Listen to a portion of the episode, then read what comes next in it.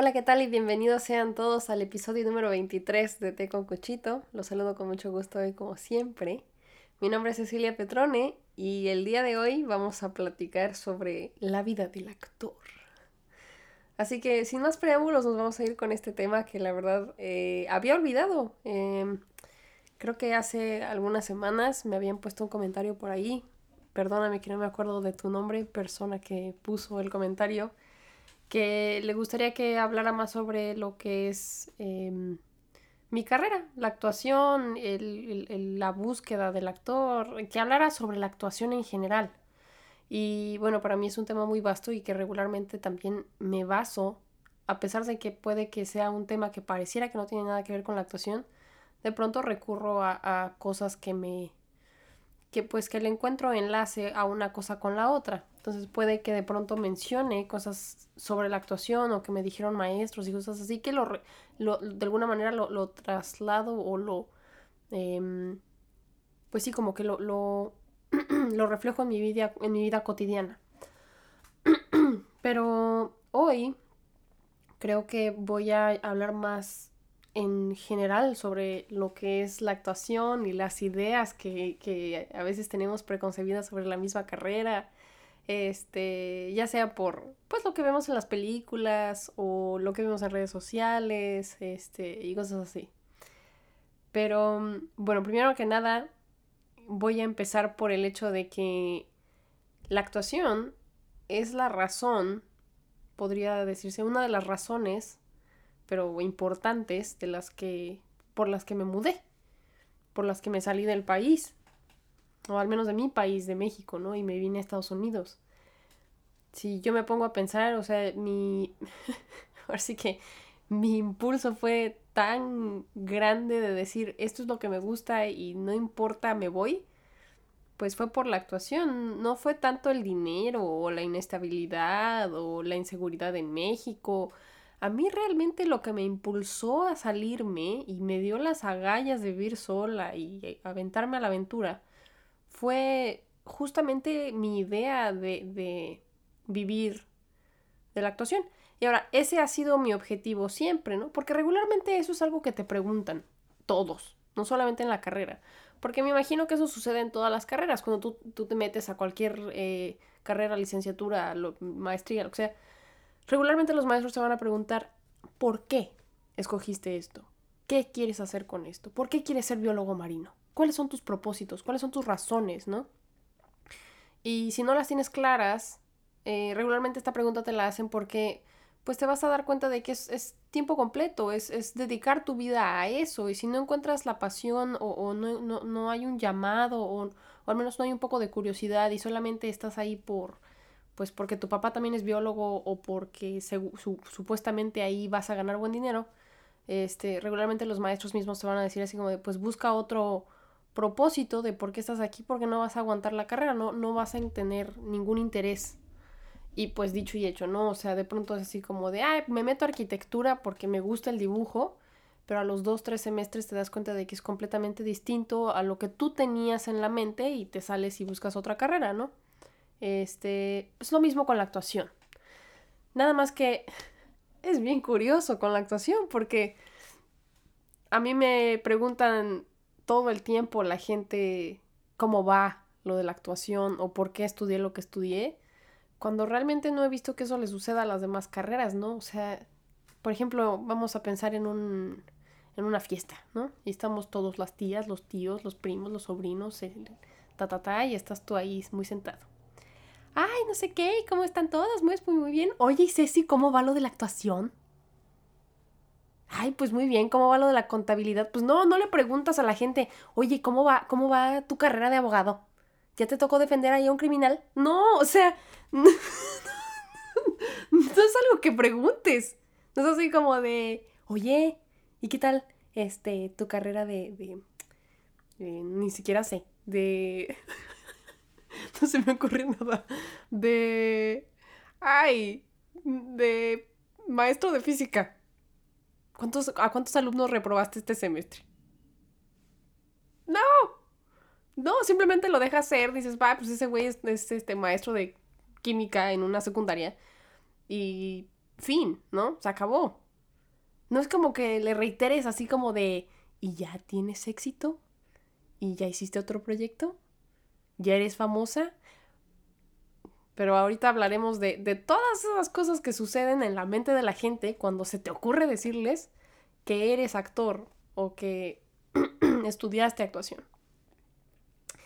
Y este, pues regresando a esa idea de que cuando entras a cualquier carrera te van a preguntar cuál es tu propósito. Al principio parece que pues no lo tenemos claro, pero aunque tengamos uno, ese con ese hay que hay que aventarse a hacer las cosas. Es totalmente válido que cambie a través de los años. Totalmente válido. Porque yo les puedo decir mi propósito de hoy. ¿Cuál es mi objetivo como actriz? Hoy. Pero no es el mismo que cuando yo empecé a estudiar la carrera. Cuando yo empecé con la carrera fue porque de verdad no me veía haciendo otra cosa, me llamaba mucho hacerlo, me apasionaba mucho, pero yo no tenía un por qué o para qué hacerlo. Simplemente me daba mucha curiosidad conocer cómo funcionaba, qué era, qué, qué significaba. Y terminé la carrera porque conforme van pasando los semestres, sí, te vas desencantando de algunas cosas, pero también te vas dando cuenta de otras y te van dando también sentido, le vas encontrando forma a lo que estás haciendo y, y, y, pues o perteneces o no perteneces. Y yo de alguna manera siempre encontré refugio en mi carrera.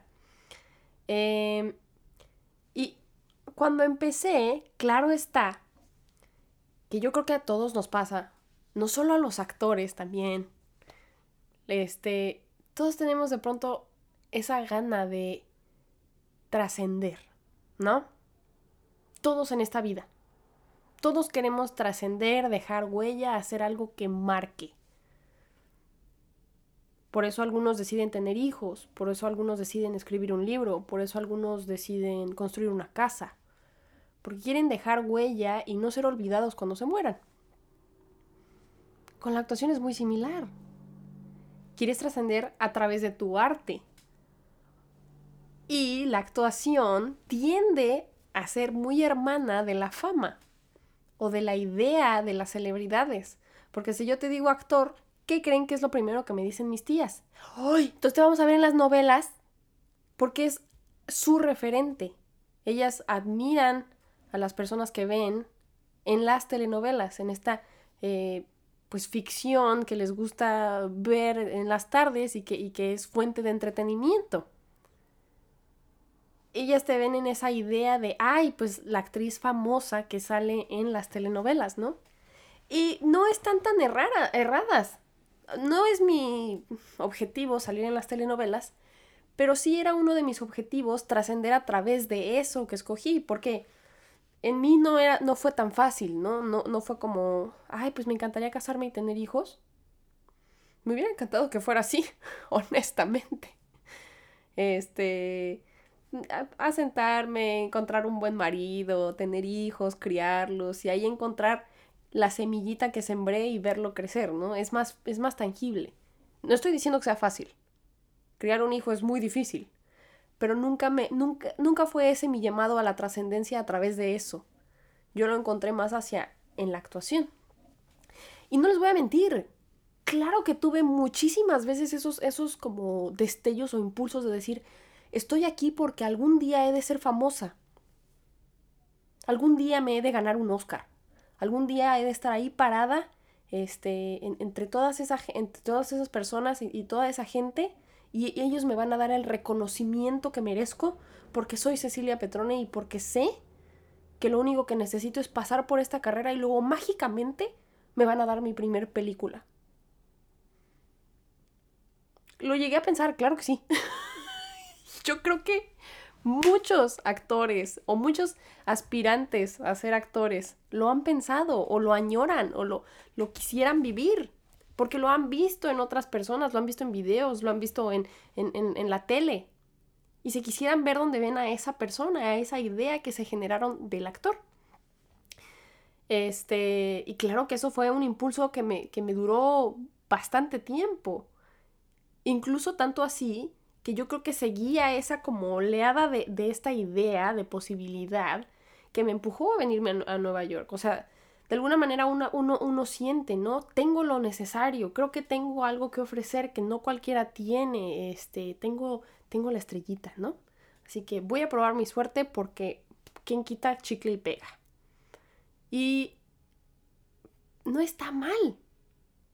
Honestamente, no está mal que uno tenga la idea de que podría llegar a ser famoso y que eso lo empuje.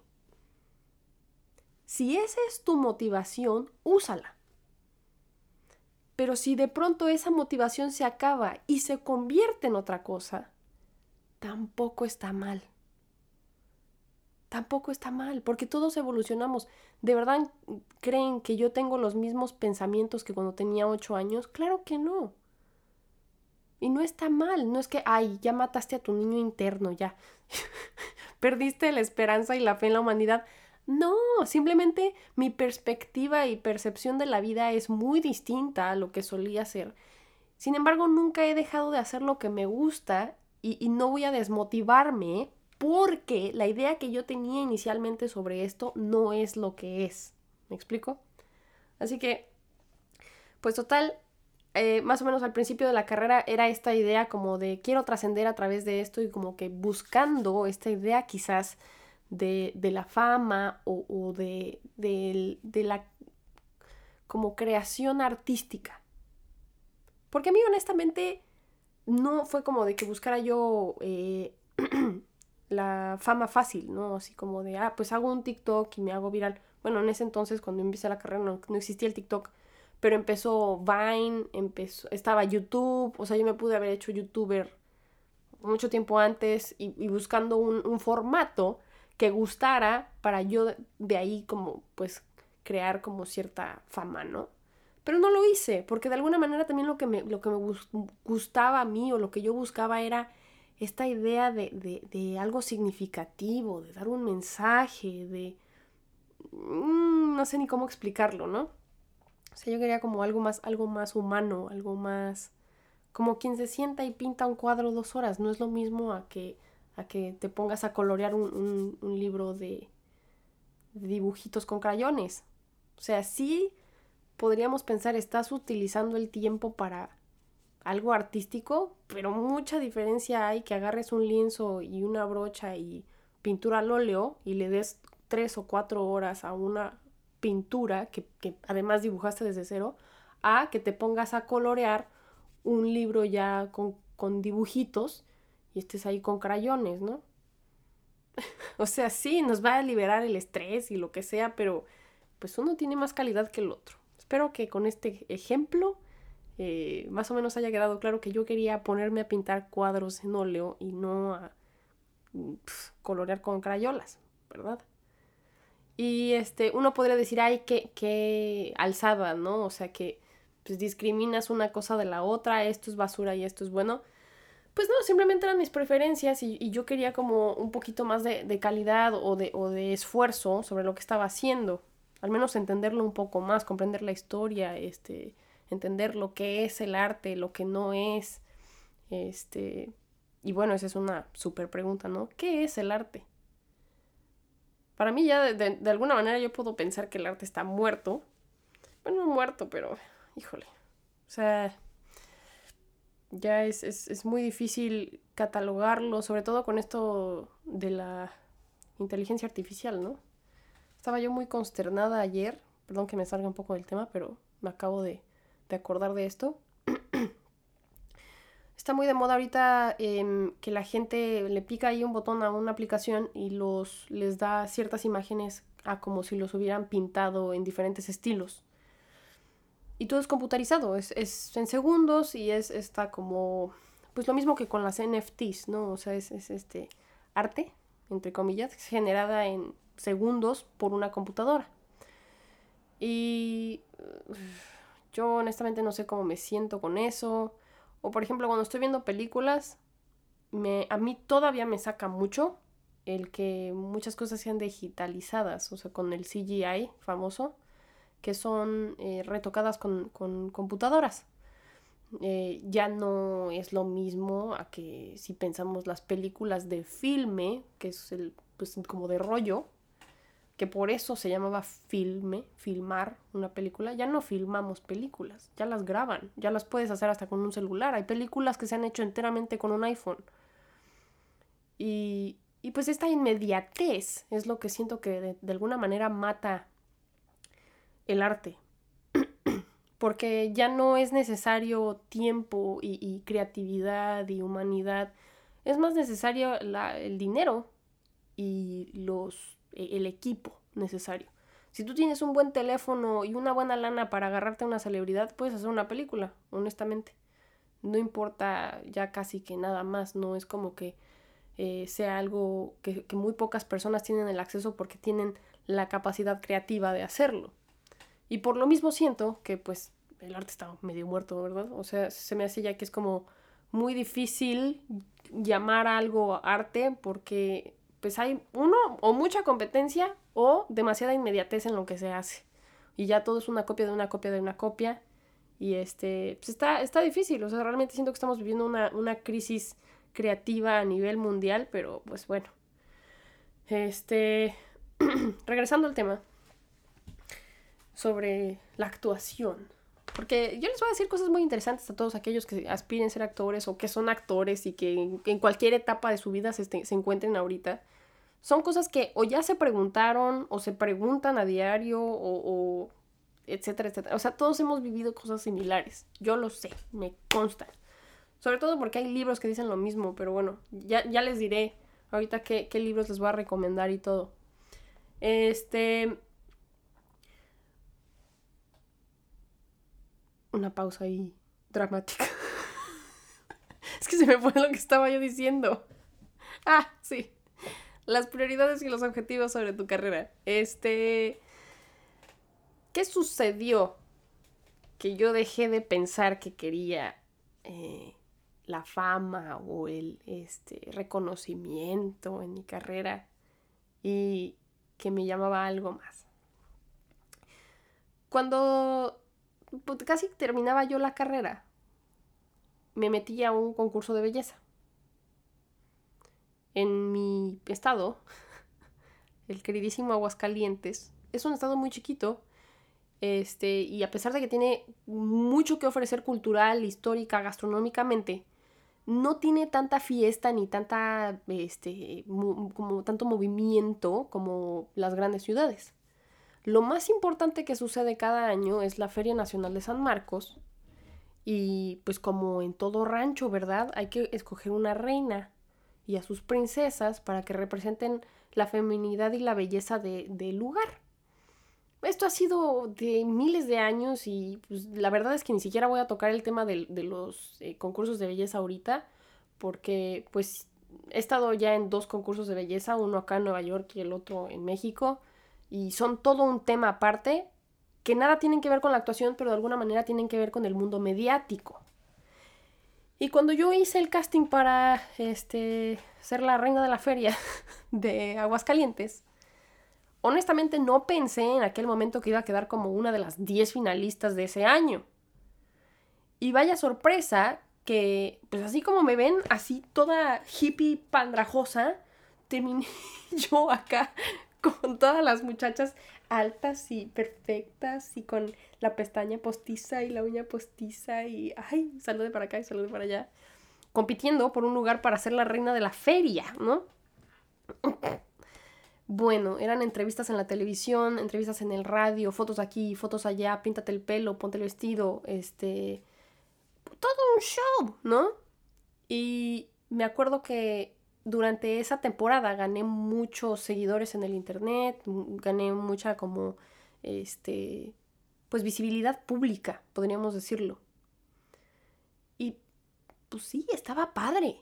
Yo me la pasaba compartiendo cosas en el internet, eh, me regalaban maquillaje, me regalaban bolsas, me regalaban cualquier cantidad de cosas, comida en restaurantes, con tal de que yo nada más sacara una foto de que estuve ahí y la gente iba de alguna manera a ir porque la candidata de la feria o las candidatas habían ido a tal lugar.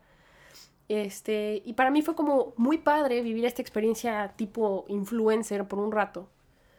Pero ya después me di cuenta de que eso no era lo que me llenaba y que bien lo podía encontrar en cualquier otra cosa y no tenía que ser relacionado con la actuación. O sea, uno se puede hacer famoso haciendo lo que sea. Si cocinas muy bien, te puedes hacer un chef famoso. Si, si eh, dibujas muy bien, pues un artista famoso. Si eh, cualquier cosa, ¿no? Incluso con, con, esto de los, del medio ahora, hoy en día, me ha tocado ver hasta mamás que son famosas porque ponen videos de cómo le hacen el lunch a los niños y este cómo no los regañan y son mamás muy tranquilas y cómo tienden la cama más rápido que la otra. o sea, y tienen miles de seguidores por, por este tipo de, de, cosas o trucos que hacen en la vida, ¿no? O sea, que, pareciera que le facilitan la vida de los demás porque tienen grandes habilidades maternales, ¿no?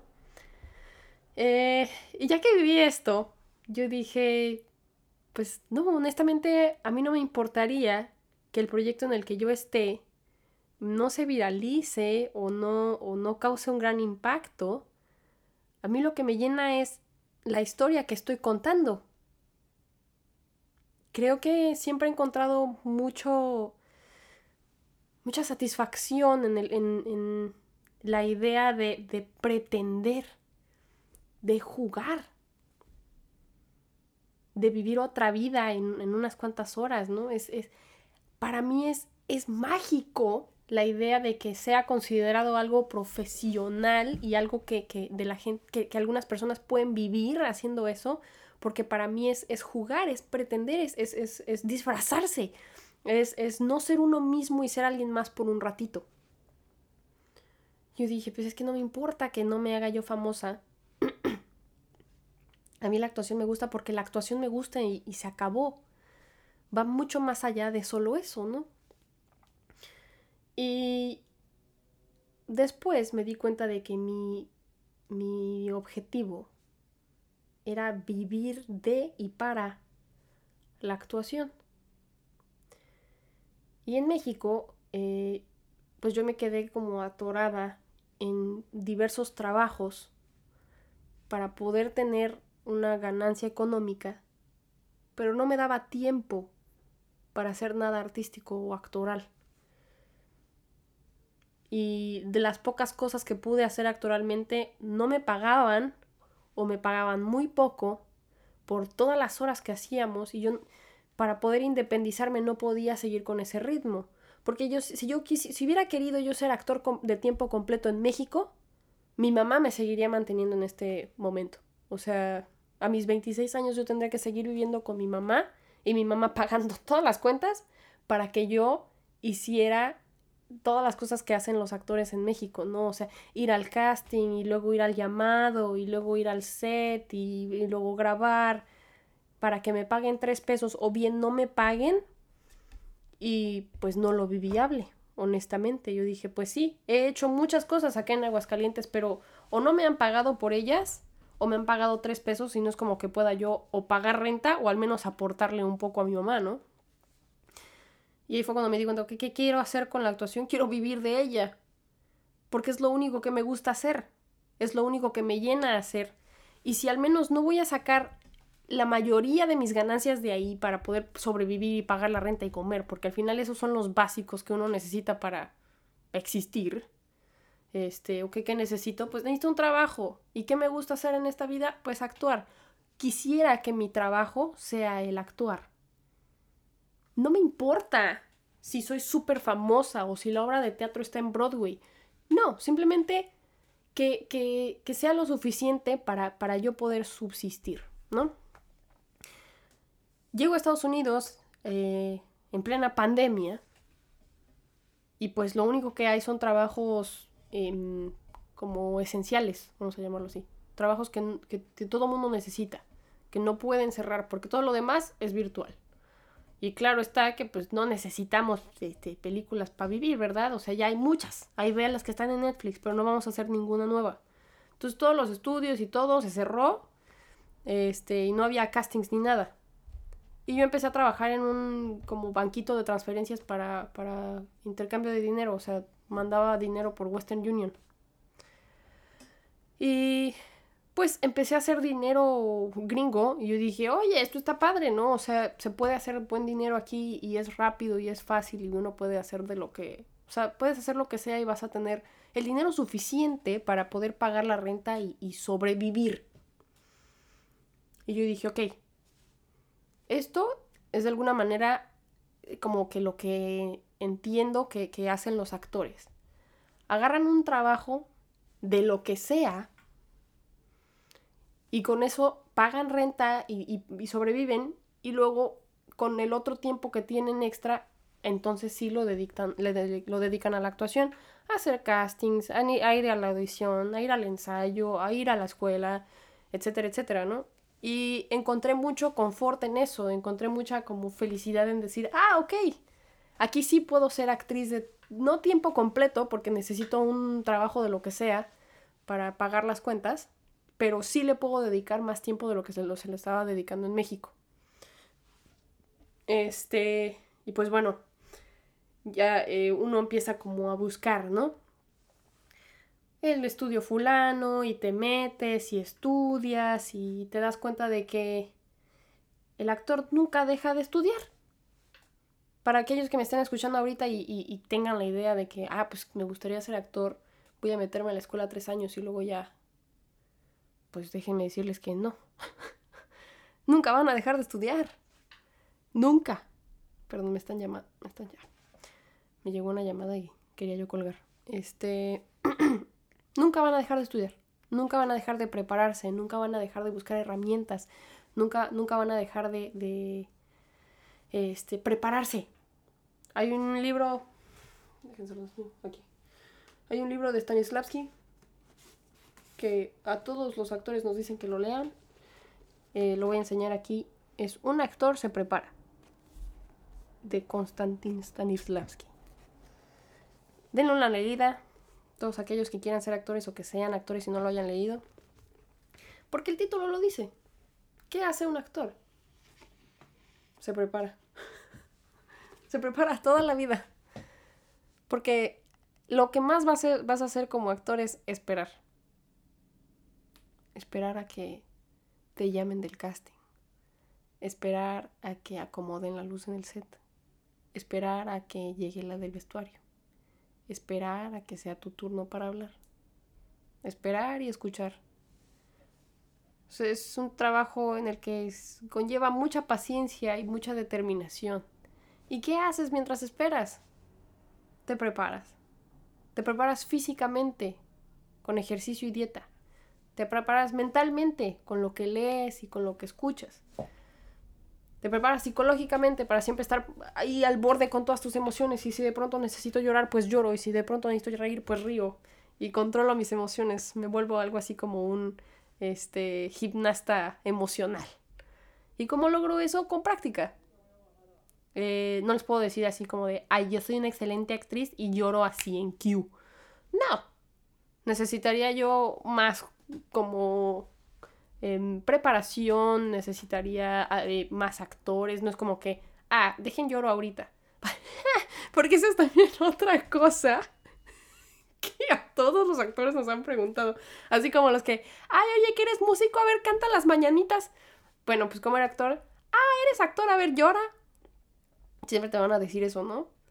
Bueno, para los que sean actores y los que no sean actores, pero también les preguntan que si lloran, digan, claro que sí, dame las circunstancias.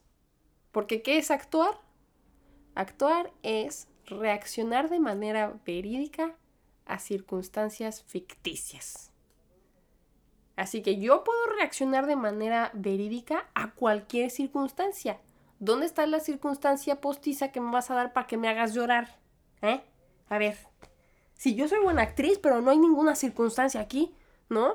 Al final, a cada acción hay una reacción. ¿Dónde está tu acción? Nada más porque me dijiste, a ver, llora, eso no es suficiente. eso no me va a ser lo suficientemente reactiva, ¿ok? Así que ya tienen ahí una respuesta, si les sirve. A mí la verdad me ha servido mucho. Este, y ya si me dan una buena razón para cuál llorar, pues seguramente lloraré. Si me dicen, ay Cecilia, este, estarías más bonita sin granos, pues me pongo a llorar, porque esa siempre ha sido una razón que, este, me, me pega en el alma, ¿no? No lo utilicen en mi contra, por cierto, porque en mi eh, capítulo, en mi episodio de la prudencia, lo platico. Ahí si no lo han escuchado, denle una vuelta al episodio de la prudencia. Pero bueno, este, un actor se prepara, ¿no? Un actor se prepara constantemente yendo a la escuela, yendo a charlas, etcétera, etcétera. Y este, me acuerdo de una, una obra de teatro que vi hace ya varios años, que se llamaba Béisbol. Y era de, este, de la, ay, ¿cómo se llama? La, la, la, la, la, Es, es, de, es de Yucatán, pero no me acuerdo cómo se llamaba el grupo.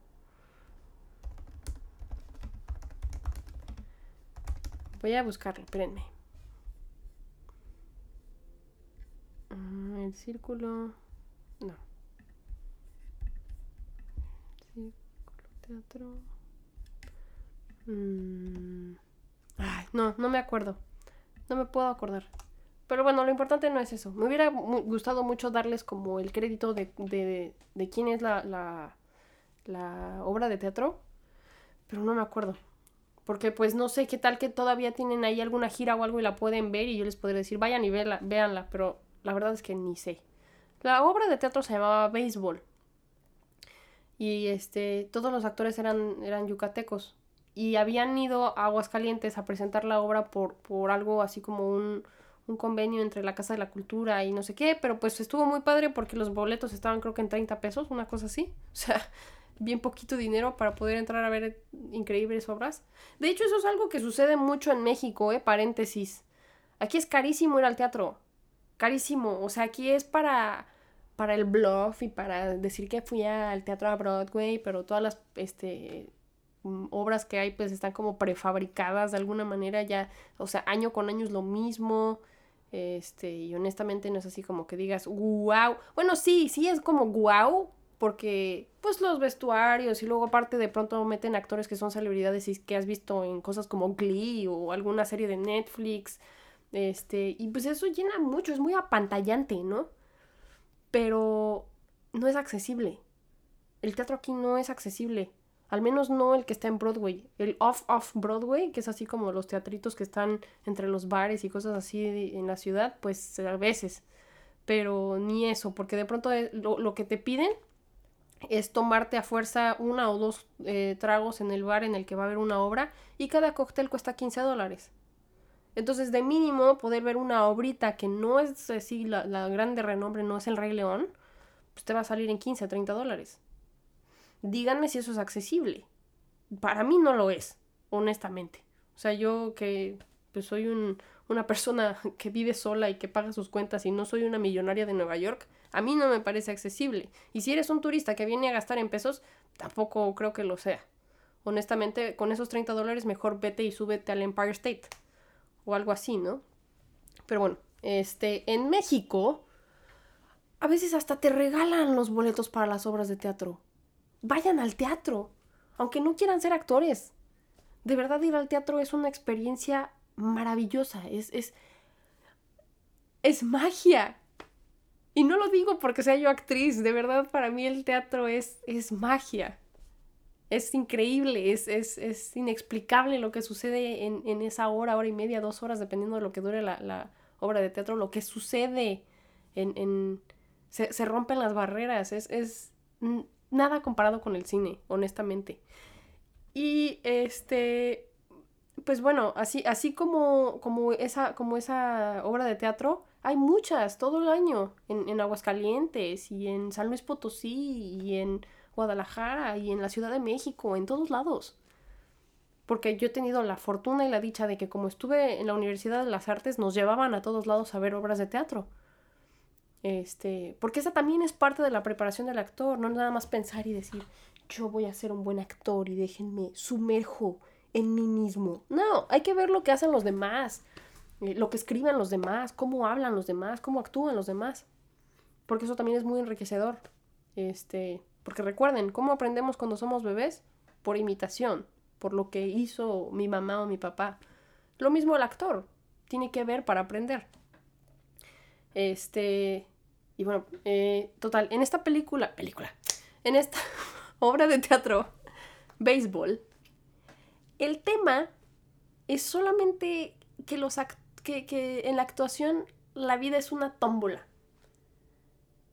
No me acuerdo por qué se llamaba béisbol, pero en el formato de la obra había una rueda de la fortuna y los actores entraban y salían de personaje y de pronto rompían la cuarta pared.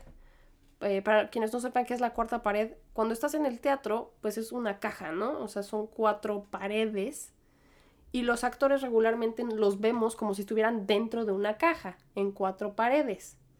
Y ellos interactúan entre ellos, pero no voltean a ver al público. Y cuando voltean y rompen esa pantalla y hablan hacia el público, eso es romper la cuarta pared. Y este, Bertolt Brecht fue el primero que hizo eso, pero pues no nos vamos a meter a la historia de teatro. O sea, eso no importa. Entonces, si los actores están eh, interactuando entre ellos y luego voltean y te ven y dicen algo, eso es romper la cuarta pared. También ha llegado a suceder obviamente en películas como o series, como por ejemplo, ¿se acuerdan de Malcolm el de en medio? Que también volteaba y decía cosas, a eso es romper la cuarta pared. Entonces en esta obra pasaba lo mismo, o estaban, estaban actuando, haciendo alguna improvisación o algo, y luego iban a darle vuelta a la rueda de la fortuna, rompían eh, la cuarta pared y decían, eh, ahora vamos a hacer esto, pero vamos a tener que darle vuelta a la rueda de la fortuna porque no sabemos quién va a hacer qué, y, todo es como que al destino, ¿no? Y le daban vuelta aquello y a uno le tocaba ser la princesa y al otro le tocaba ser el rey y al otro le tocaba ser el, el este, pordiosero, ¿no? y eh, al final lo que te daba a entender era que así como en todo, no podemos muchas veces escoger cómo va a ser nuestro camino. Podemos de pronto agarrar y decir, voy a ser dentista o voy a ser abogado. En mi caso, voy a ser actor pero ¿qué tan buena voy a ser? ¿Qué tan famosa voy a ser? ¿Qué tan exitosa voy a ser? No lo sé. Eso está en manos del azar y el destino. Y es una tómbola. Me tocó, ya acá en Aguascalientes, en acá en Nueva York, en la escuela en la que estudié, estar de compañera de clases con la nieta de Stella Adler. ¿Dónde está mi libro? Espérense. Este libro es de Stella Adler. Ella escribió El arte de actuar y el estudio en el que yo estaba estudiando es el Stella Adler. Hazme el favor Claro está que la muchachita tiene muchas conexiones. Y ella, al ser nieta de Stella Adler misma y sus papás siendo productores de teatro y cine, ella solamente está pasando por ahí. ¿Por qué? Pues porque el actor se prepara. Pero si yo voy y me paro en un casting junto con ella, ¿quién creen que es más factible que agarren? Pues a ella. ¿Por qué? Sonará muy triste, pero pues por nepotismo. Porque, ay, es fulanita.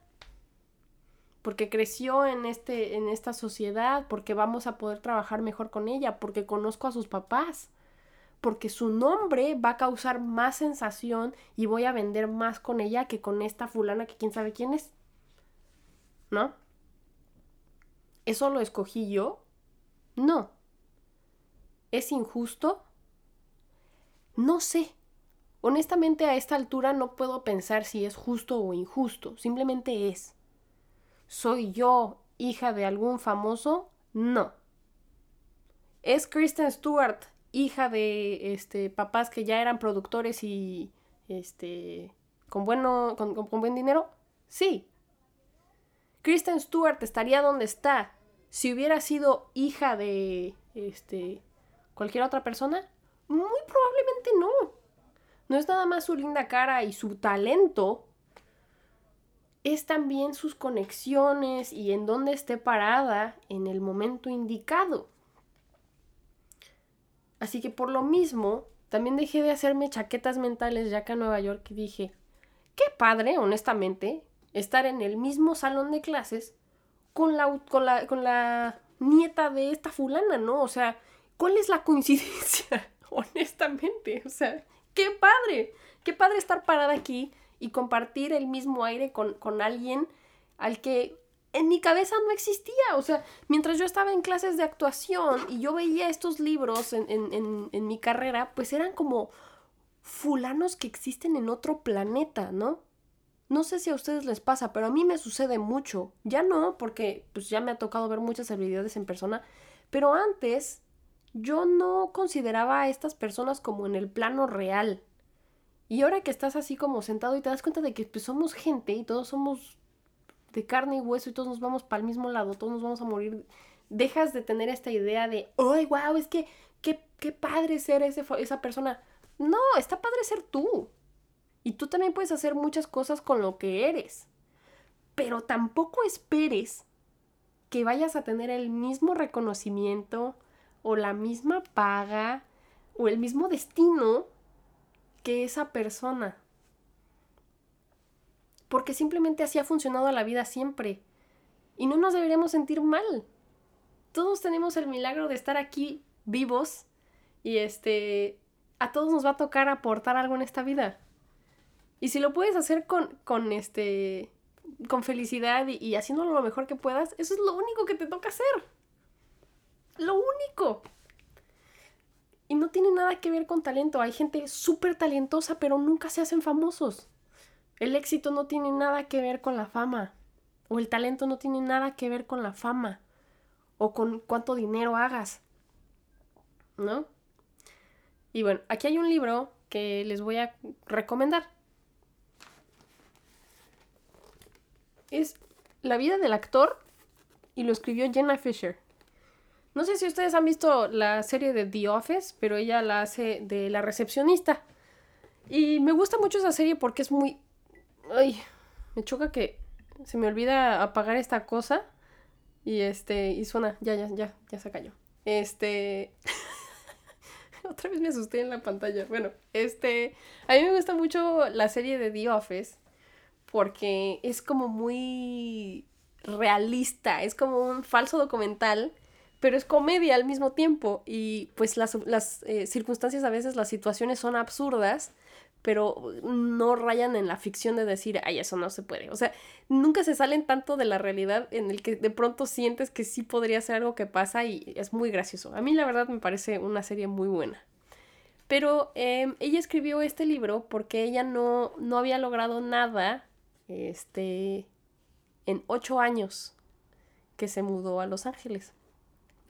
Y ella relata que, pues muchas veces uno como actor piensa que va a ser en cierto tiempo, ¿no? O sea, uno se crea como metas, ¿no? Ay, no, pues voy a estudiar la carrera cuatro años, luego me mudo a Nueva York y para el primer año voy a hacer alguna obra de teatro y luego para los dos años ya voy a estar en mi primer película y luego para los cuatro años voy a estar en Hollywood, ¿no? Antes de los 30 me voy a hacer famosa, ¿no? Y este, pues ella dice que, claro que no, o sea, ella tenía esta idea de, bueno, ya tengo un título en la mano, déjame mudo a Los Ángeles y me hago famosa mañana, ¿no? Y pues pasó el primer año, y el segundo, y el tercero, y el cuarto. Y nomás estaba acumulando deuda y, este, y no llegaba a ningún lado. Y esta es como una guía de supervivencia para los actores. Y está muy interesante porque me ha pasado la mitad de cosas que dice en el libro. La mitad o más. Este, y pues lo tomo con mucho orgullo y ahora por eso mismo, pues puedo agarrar y decir, pues soy actriz porque tengo la vida de una. No tengo que ser una celebridad o, o, que tener la, la, imagen de lo que ustedes tienen como la idea de lo que sería ser un actor, ¿no? Al final esta vida que llevo es la vida que llevaría un actor. Y si ustedes que me están escuchando llevan una vida de actor, siéntanse orgullosos por ella, porque eso es lo que hacemos los actores.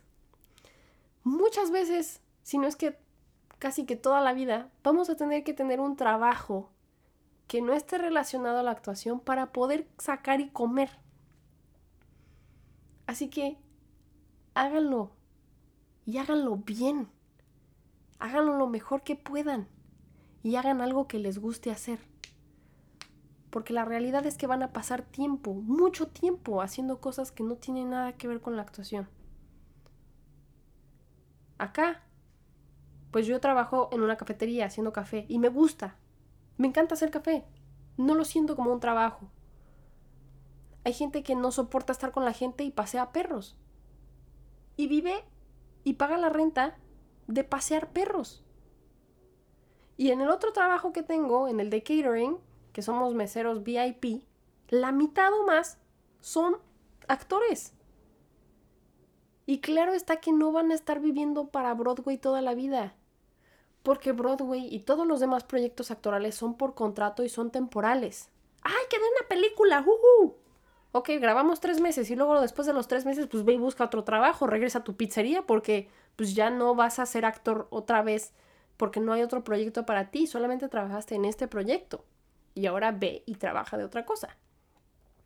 ¡Ay, quedé en una obra de teatro! ¡Woohoo! Ok, pues ensayamos tres semanas y luego la temporada son seis meses. Trabajas seis meses como actor y luego, órale, échale para otro trabajo porque tienes que seguir pagando renta, ¿no? Y está bien, no está mal. Es parte de la vida del actor. Uno a veces se frustra y dice, ay, no, es que yo quiero ser actor de tiempo completo.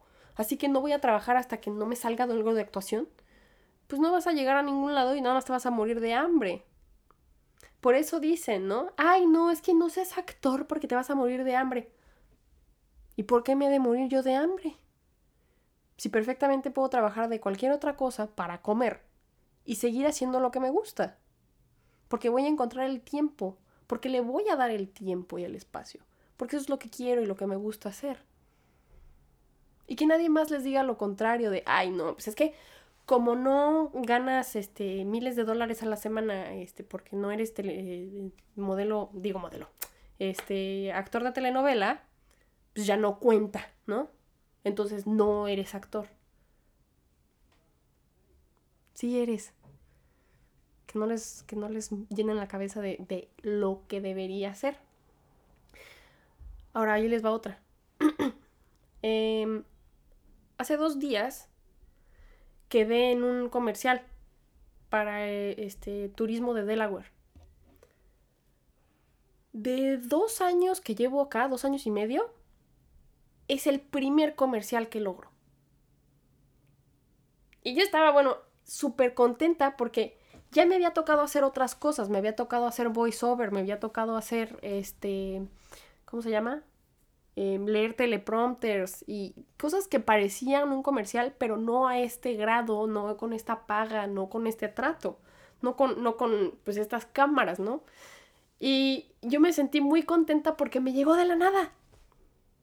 Después de esperar y de pronto mandar eh, tus, tus videos y de pues no quedaste o ya no te regresaron la llamada, este, quedé. Así sin más de pronto me salió trabajo y lo disfruté como quien después de haber estado meses y meses en, una dieta se puede sentar en su cheat day y comerse un pedazo de pastel. Me sentí muy, muy orgullosa de poder estar en, en el set y de trabajar. Y lo valoré mucho lo aprecié mucho. Y estuve platicando con los demás actores y pues cada quien diciendo así, ¿no? Oye, ¿y cómo? ¿De dónde vienes tú? Pues de Nueva York. Ah, yo también de Nueva York. Y todos de la misma ciudad, pero venimos a Delaware. Acá nos tocó trabajar. Oye, ¿y tú qué has hecho? Este, no, pues nada, no me había salido nada. ¿Y tú? No, pues he trabajado como extra. ¿Y tú? No, pues me tocó trabajar, este, como de niñera. Y este, y luego estuve en las tardes metiéndome a un, como, ay, como un cuarto de escape o algo así en el que yo era un personaje, pero era como, pues no era una obra de teatro, o sea, yo nada más tenía un personaje porque el, cuarto de escape era de Stranger Things. Y pues estábamos vestidos como de los ochentas y yo tenía que estar como en papel guiando a la gente para que se saliera, pero este, pues, o sea, se puede decir que es actoral, pero no es una película, no es una obra de teatro en sí. Y todos, oye, pero está súper padre, porque aparte creo que era por parte de Netflix, porque como es Stranger Things, le regalaron chamarras y cosas y pues de alguna manera eso hacen los actores, ¿no? Y este, ya como que me sentí muy bien después de, esa, de, esa, de ese trabajo, no solamente por el trabajo como tal, sino por las interacción, la interacción que tuve con los, los demás actores. Y este, me di cuenta de que muchas veces perdemos oportunidades porque, por nuestro ego o, o, nuestras ideas preconcebidas, ¿no? Así como de, ay no. O sea, que para ser actor, pues es que yo tengo que salir en películas y este, y pues me tienen que tratar así y yo me tengo que sentar en, maquillaje y este y me tienen que tomar muchas fotos porque si no no cuenta, ¿no? Cuando no es cierto. Un actor puede hacer muchísimas cosas. Para empezar, ser extra de películas. Y yo me quedé pensando, ¿cuántas veces he sido extra de películas? Como cuatro, nada más, cinco. Y en una de esas hasta me tocó trabajar con Morgan Freeman. Y en su momento yo lo vi como un de mientras en lo que encuentro algo mejor. Pero después me puse a pensar y dije, yo dejé de ser extra y de trabajar en, en el set de las películas y me embotagué en trabajar más en la cafetería para sacar más castings en los que no quede ninguno. Y me puse a pensar y dije, ¿por qué no le damos valor a las cosas solamente porque no tienen el título que esperamos que, deberían tener? Ahí no es que como, como quiero esta idea de lo que es ser actor, entonces no hago eh, trabajo como extra. ¿Por qué no? Si al final también vas a estar en el mismo set y vas a conocer gente que tiene mucho más que ver con ese entorno y ese ambiente que te gusta que estar ahí en la cafetería atendiendo a las mismas personas oficinistas. Este.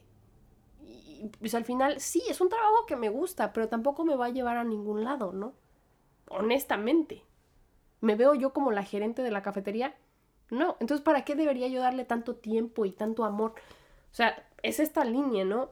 Hagan su trabajo, el que, del que les toca sobrevivir, lo mejor que puedan y háganlo bien. Pero también mándenlo a la fregada cuando se necesite. Porque tiene que ser un trabajo flexible y un trabajo que sea meramente para eso, nada más, para pagar la renta y comer. Pero lo que a ti te motiva y lo que te llena a hacer es la actuación. Eso tienes que darle tu enfoque total y decir, ah, pues hoy me salió comercial, mando la fregada a la cafetería y hay que me supla alguien más. Entonces me puse a pensar y dije, ¿podría yo estar haciendo más con esta carrera? Siendo actriz de, o sea, siendo extra de películas. Eso también es considerado actuación. O también puedo aplicar para lo que hizo esta muchacha, ¿no? Meterme como eh, personaje en un, en un, este, en un cuarto de escape. La variedad es tan amplia y tan grande que a veces nos abotagamos y pensamos, no, solamente quiero hacer castings para películas porque solamente me veo haciendo eso. Pues está bien, pero también te vas a frustrar mucho más si te empecinas en que solamente vas a hacer eso. Porque puede que eso nunca llegue. Y no es que sea yo negativa, honestamente no. Quién sabe, igual y te sale. Pero de aquí a 10 años, como a esta persona. Y de que se puede, se puede. Puede que no seas este Leonardo DiCaprio de una, de una vez por todas en que eres ni, desde que eres niño te toca ser famoso. No. Puede que empieces a tus 25, a tus 30, a tus 40 a ser actor. Y que chicle pegó y te volviste la gran sensación al mes. Puede ser.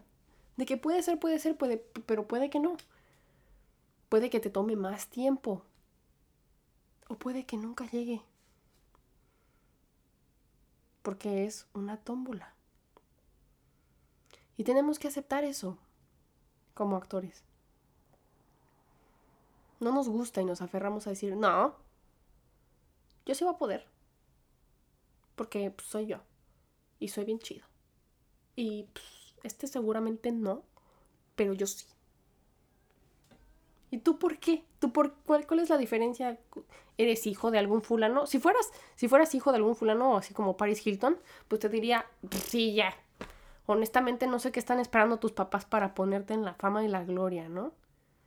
Pero si no es tu caso, tienes que sentarte y aceptar y decir, puede que esa idea que yo tengo, ese sueño, nunca llegue de la manera en la que yo quisiera, no de la forma en la que yo estoy pensando. Pero puede ser que pueda crear mi propia realidad y me sienta cómoda con ella. Y que pueda hacer lo que quiero hacer de tiempo completo. Pero tengo que ser muy observador y decir, aquí está. Este es mi lugar en el mundo de la actuación. Ay, es que yo quiero ser artista plástico, quiero pintar. ¿Saben la cantidad de cosas que pueden hacer los pintores? Pueden pintar zapatos. He visto que está muy de moda que, por ejemplo, los, em, los Nike, yo tengo unos. Bueno, me da flojera agarrarlos. Son unos zapatos blancos, totalmente blancos. Y Nike agarra a artistas para que de pronto pinten esos zapatos eh, y los venden más caros. Les pintan florecitas o les, les pintan un Mickey y un Mini. Y tú los puedes poner en tu propio Instagram y decir, pinto zapatos. ¿Eso no un artista? Sí. Hay otros que se ponen a pintar tazas, hay otros que pintan paredes. Tengo un amigo que se llama Cristian Moya y él es pintor. Y se lo trajeron de México a pintar un montón de restaurantes y pinta caballos y a, este, a Pepe Aguilar ahí, a los mariachis y a Talía en las paredes de los, de los este, restaurantes y en las sillas y es pintor de tiempo completo. Ay, no, es que yo quiero pintar en un museo y que todas mis obras estén ahí en el Guggenheim. No. Puedes pintar. Y lo puedes hacer de muchas otras formas. No te tienes que a fuerza empecinar a decir es que yo quiero ahí. Porque es ahí o en ningún lado. ¿Por qué? hay que dejarnos, hay que quitarnos de esa idea, ¿no? O sea, de pronto uno piensa que va bien y, ay, no, es que las cosas que la gente me dice no me afectan. Sí me afectan, sí me afectaron, sí me afectó que mis tías, oye, ¿y cómo va la actuación? ¿Ya vas a, hacer ¿Ya vas a salir en alguna telenovela? O cuando yo decidí, ¿no? Ay, ves que voy a estudiar actuación. Ay, entonces te vamos a ver en las telenovelas. Yo tenía esta idea de, no estoy llegando a las telenovelas, ¿no? O sea, no estoy llegando al Netflix, no estoy llegando a la idea que todos quisieran de lo que yo voy a hacer. Y a la fecha, ¿no? Mis amigas. Hola, ¿cómo estás? Bien. Oye, ¿no te ha salido nada? Eh, ¿De qué? ¿No me ha salido una rata? O sea, sí me han salido muchas, oye. o sea, se me hace muy chistoso que a la fecha... Y no, yo sé que son buena onda, lo están, lo están preguntando para saber cómo estoy, pero en ningún momento he visto yo que le pregunten a alguna otra de mis amigas o yo preguntándoles a ellas, oye, ¿cómo va la biología? ¿Ya, ¿Ya encontraste la cura del cáncer? Oye, ¿cómo va la arquitectura? ¿Ya, ¿Ya diseñaste la casa del presidente? No, lo preguntas, solamente los dejas ser felices con lo que sea que estén haciendo. Muy probablemente hasta ya ni siquiera están trabajando sobre lo que estudiaron, ¿no? Porque eso es muy común también. Eh, tengo muchos conocidos que estudiaron, no sé, eh, administración de empresas y ahorita están vendiendo cupcakes. Y eso está súper bien. Encontró lo que, más, eh, lo que más adora en esta vida, que es cocinar panquecitos y los vende y gana dinero. ¡Qué maravilla! ¡Qué padrísimo que puedas hacer eh, tu propio negocio, prácticamente! De alguna manera, bueno, podemos pensar que esa persona que estudió administración de empresas sí le sirvió, ¿verdad? Porque está administrando su, su este, negocio de cupcakes. Ahí yo pues, me equivoqué, ¿verdad? Pero puede ser que, ok, una persona que estudió para ser dentista y ahorita está trabajando en una lavandería, ¿tiene algo de malo? No. Encontró mucho este, paz y tranquilidad doblando ropa y oliendo el suavitel cada mañana. Le encanta trabajar en su lavandería, a la fregada a los demás. Así que dejémonos de esta idea de, ay no, es que soy un fracaso. ¿Seguro? No creo. Si estás ahí sentado en el YouTube o estás ahí acostado escuchándome en el Spotify, estoy un 99% segura de que no eres un fracaso. Porque tienes un celular en el cual estar viendo lo que sea que te den ganas de ver o, escuchar lo que sea que te den ganas de escuchar. Y te vas a levantar y vas a tener un trabajo y vas a regresar y vas a poder dormir en una cama. Y seguramente no tienes hambre mientras estás escuchando esto. Y eso es una bendición. Ya todo lo demás es extra. Así que voy a valorar más lo que me salga. Ay, que me salió ser extra. Otra vez. Mi trabajo va a ser nada más caminar de un lado a otro en lo que graban a, la gran celebridad. ¡Qué padre! Estoy trabajando de lo que me gusta. Estoy trabajando de, la actuación. Ay, es que me tocó este ser una persona de los ochentas para un este eventito de Stranger Things. Eso es actuación. Encuentren esas pequeñas cosas que tienen que ver con lo que a ustedes les gusta y que son sus posibilidades. No son mediocres, no son menos, no son chiquitas, no son no es que no valgan o no importen. Importan e importan mucho. Y hay que encontrar eso para nosotros mismos, porque si nos aferramos a es que yo quiero estar en donde está sentada eh, Zendaya, muy probablemente no voy a llegar. Y gracias a Dios para mí es fácil decirlo porque honestamente no, pues no me importa, ¿no? O sea, yo, como les digo, mi objetivo es vivir de la actuación, o sea, que, que la actuación de alguna manera algún día sea mi ingreso principal y no tenga yo que estar tanto trabajando en otros trabajos extra. O sea, en vez de tener tres trabajos, o sea, el de, el de catering, el de la eh, barista y el otro, pues nada más tener uno.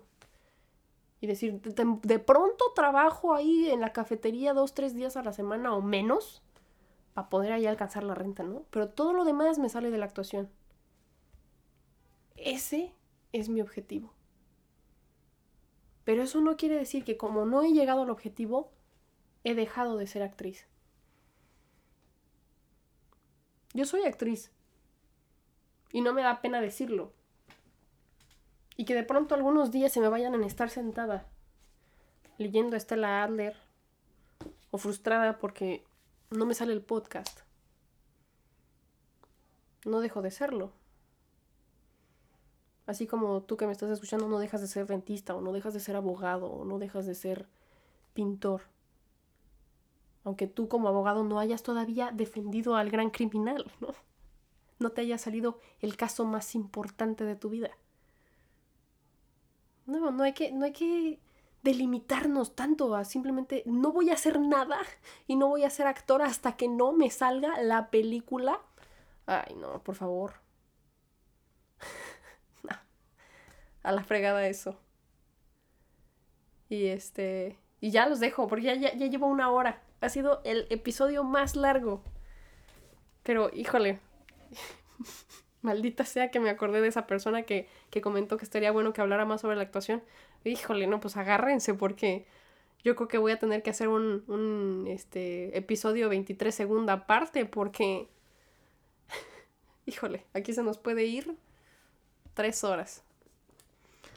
Sobre todo porque si les interesa, si es de su interés, les puedo decir también cosas que van a veces hacer que, que, te tardes menos. Ya les dije una aquí, ¿no? O sea, quitarte esa idea preconcebida de tengo que hacer la tal cosa para entonces eh, llamarlo éxito. No, hay muchas otras también. ¿Qué tengo que hacer para avanzar más rápido? ¿Qué es ser sagaftra? Eh, ¿Cómo consigo trabajo como extra? En México, ¿de dónde saco castings? ¿Qué es la muestra nacional de teatro? Eh, ¿Qué es un agente? ¿Qué es un manager? ¿Vale la pena estudiar la carrera de teatro? Todas esas preguntas yo se las puedo contestar. Si es, si es de su interés, porque yo sé que de alguna manera este podcast es un poquito más sobre eh, temas más cotidianos, eh, sobre filosofar, sobre sentimientos, emociones, y este eh, otro tipo de cosas, ¿no? O sea, he tocado temas como el minimalismo, he tocado temas como este la soledad. Pero si es de su interés y encuentran algo que conecte con lo que sea que ustedes hagan, esto que estoy mencionando sobre la actuación, pues no duden en comentar, en mandar mensaje y yo seguramente haré otro episodio em, sobre este tema. Pero bueno, ya los dejo. ya va ahí una hora, cinco minutos. Y pues les mando un abrazo, los quiero mucho. Y este, nos vemos a la próxima. Muchos besos. Chao, chao.